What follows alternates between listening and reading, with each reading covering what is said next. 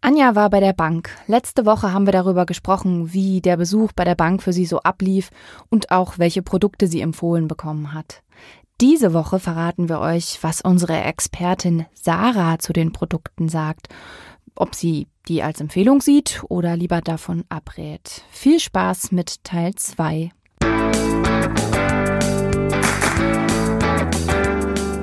Auf Geldreise, der Finanztipp-Podcast für Frauen mit Anja und Annika.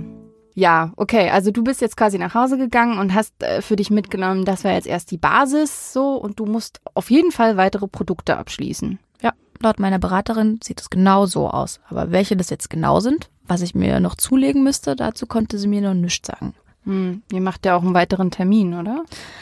Ganz ehrlich, also ich weiß nicht wirklich, ob ich da nochmal hingehe, weil so richtig gut beraten habe ich mich einfach nicht gefühlt. Für mich war das Ganze ein bisschen zu oberflächlich irgendwie. Hm, okay. Woran machst du denn gute Beratung so für dich fest? Ja, es funktioniert bei mir tatsächlich am besten, wenn mir jemand die Vorteile und die Nachteile nennt. Vor allem beim Pro Produkt, wo ich nicht reingucken kann oder, oder was ich nicht sofort durchsteige. Und ganz ehrlich, mhm.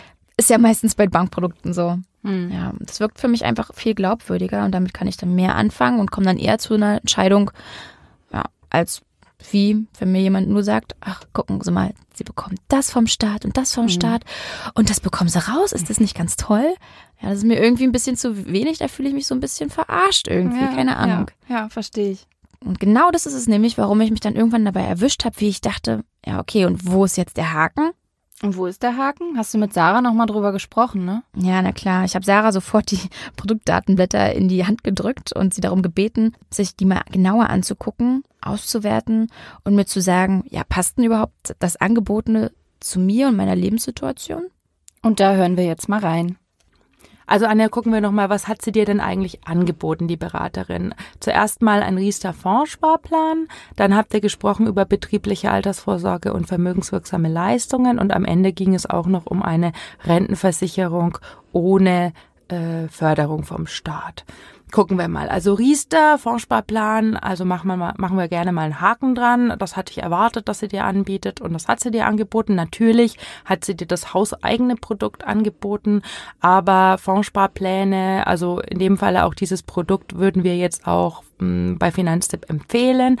Ähm, es handelt sich da um ein relativ transparentes Produkt. Es gibt, die Kosten sind okay, es gibt günstigere, aber ist natürlich klar, dass sich diese Bank an, ähm, an das halten muss, was das Haus ihr vorgibt. Also kann man sagen, ist okay.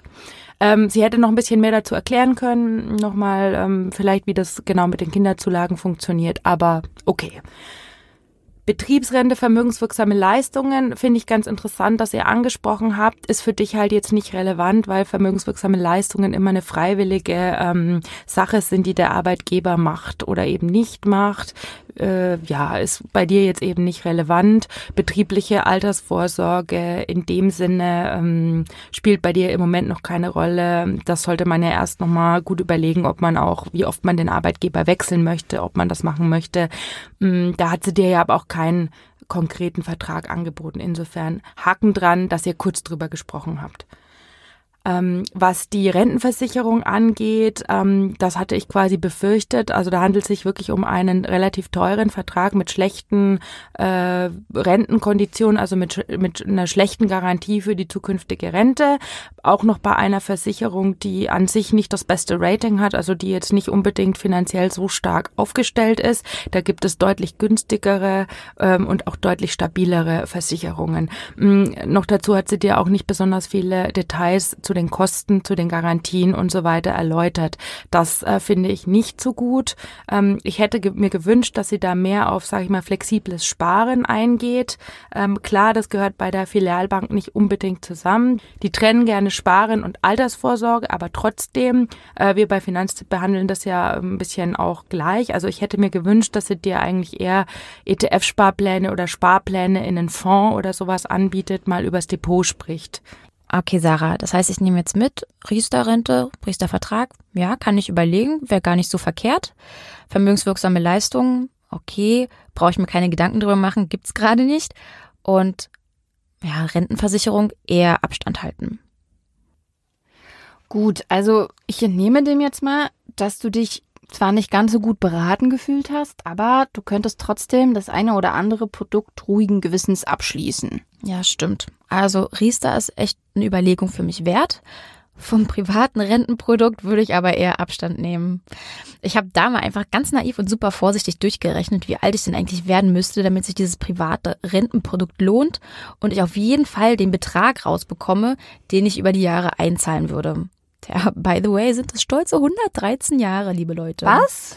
Ja, okay.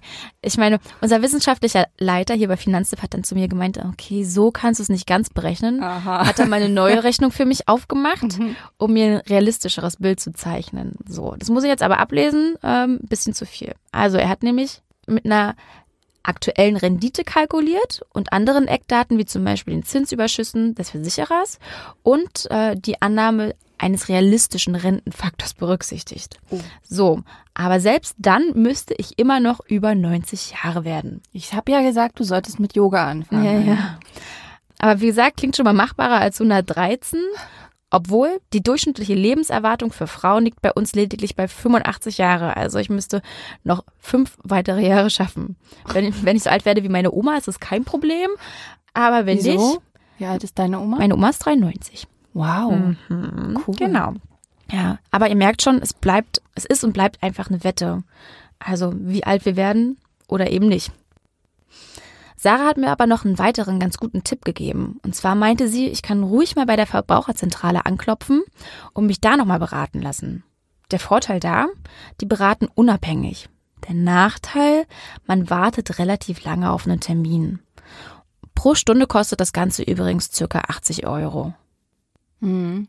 Was hier immer bei Finanztipp so ein, so ein Tipp, Finanztipp-Tipp ist, der immer wieder aufkommt, ist äh, der Honorarberater. Denn da gibt's äh, tatsächlich eine objektive Beratung. Und das muss man ein bisschen unterscheiden ähm, zu dem Versicherungsberater oder eben halt auch wie bei dir, Anja, den Bankberatern. Mhm. Denn ähm, bei denen ist die Beratung auf den ersten Blick jetzt kostenlos. Man hat das Gefühl, man bezahlt dafür nichts. Aber sie empfehlen dafür gerne Produkte, bei denen sie selbst ordentlich mitverdienen können. Und im Endeffekt bezahlt man dann mit dem Abschluss diesen Berater dann doch gleich mit. Beim Honorarberater ist es anders. Den zahle ich selbst. Also ich weiß vorher, was mich diese Beratung kosten wird. Und er berät mich daher dann auch unabhängig und empfiehlt mir dann hoffentlich auch ein Produkt, was zu mir passt. Ja. Jetzt natürlich die Frage, wo kann ich denn so einen Honorarberater finden? Ähm, dafür könnt ihr am besten auf die Seite vom Verbund der Honorarberater gehen. Den Link packe ich natürlich wie immer in die Show Notes. Ihr seht gar nicht so einfach die ganze Kiste mit der Beratung bei der Bank. Stimmt. Und jetzt fassen wir nochmal zusammen. Anja, was ist dein Fazit aus der Reisestation, sag ich mal, bei der Bank? Ja, also erstmal habe ich tatsächlich einen super interessanten Einblick bekommen.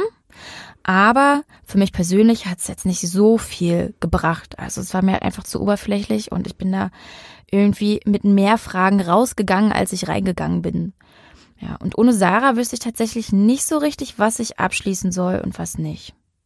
Kann man jetzt eigentlich sagen, also du hast drei Produkte bekommen und zwei davon sind Schrott? Ja? Ah, ist so, ja? Ja. Krass. Okay. Das, das ist ja mal ein krasses Fazit. Vielleicht sind sie nicht unbedingt Schrott, aber einfach nicht das Richtige für mich. Also da Nicht müssen wir vielleicht so, für dich. Ja, genau, okay. müssen wir vielleicht mal ein bisschen abwägen. Also was bleibt von den drei Produkten ist dann ja letzten Endes Riester bei dir. Genau, und das wäre eine Überlegung wert. Aber die Bankberaterin konnte mir jetzt tatsächlich nicht genau sagen, ob Riester-Rente sich genau für mich lohnt. Ich meine, wie gesagt, okay, Geringverdiener, ja, kann ich einen Haken ranmachen. Ein Kind mh, ist vielleicht ein bisschen zu wenig. Also, Mhm. Willst du denn jetzt dann nochmal zu einem Honorarberater oder vielleicht zur Verbraucherzentrale gehen?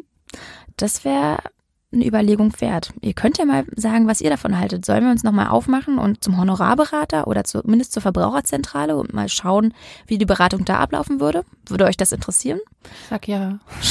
Schreibt uns da- dazu einfach auf Instagram. Wir sind gespannt. Dann fassen wir jetzt nochmal die ganze Folge zusammen, wie wir das immer machen.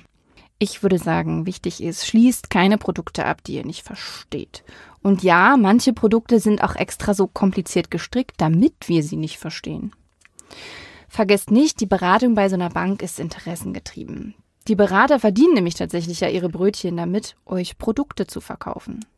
Deswegen solltet ihr natürlich mit der entsprechenden Skepsis ins Gespräch gehen. Und so wie Anja alles hinterfragen, alle angebotenen Produkte und vor allem auch bei jeder Kleinigkeit, die euch unklar ist. Lasst euch vor und eben auch die so wichtigen Nachteile erklären.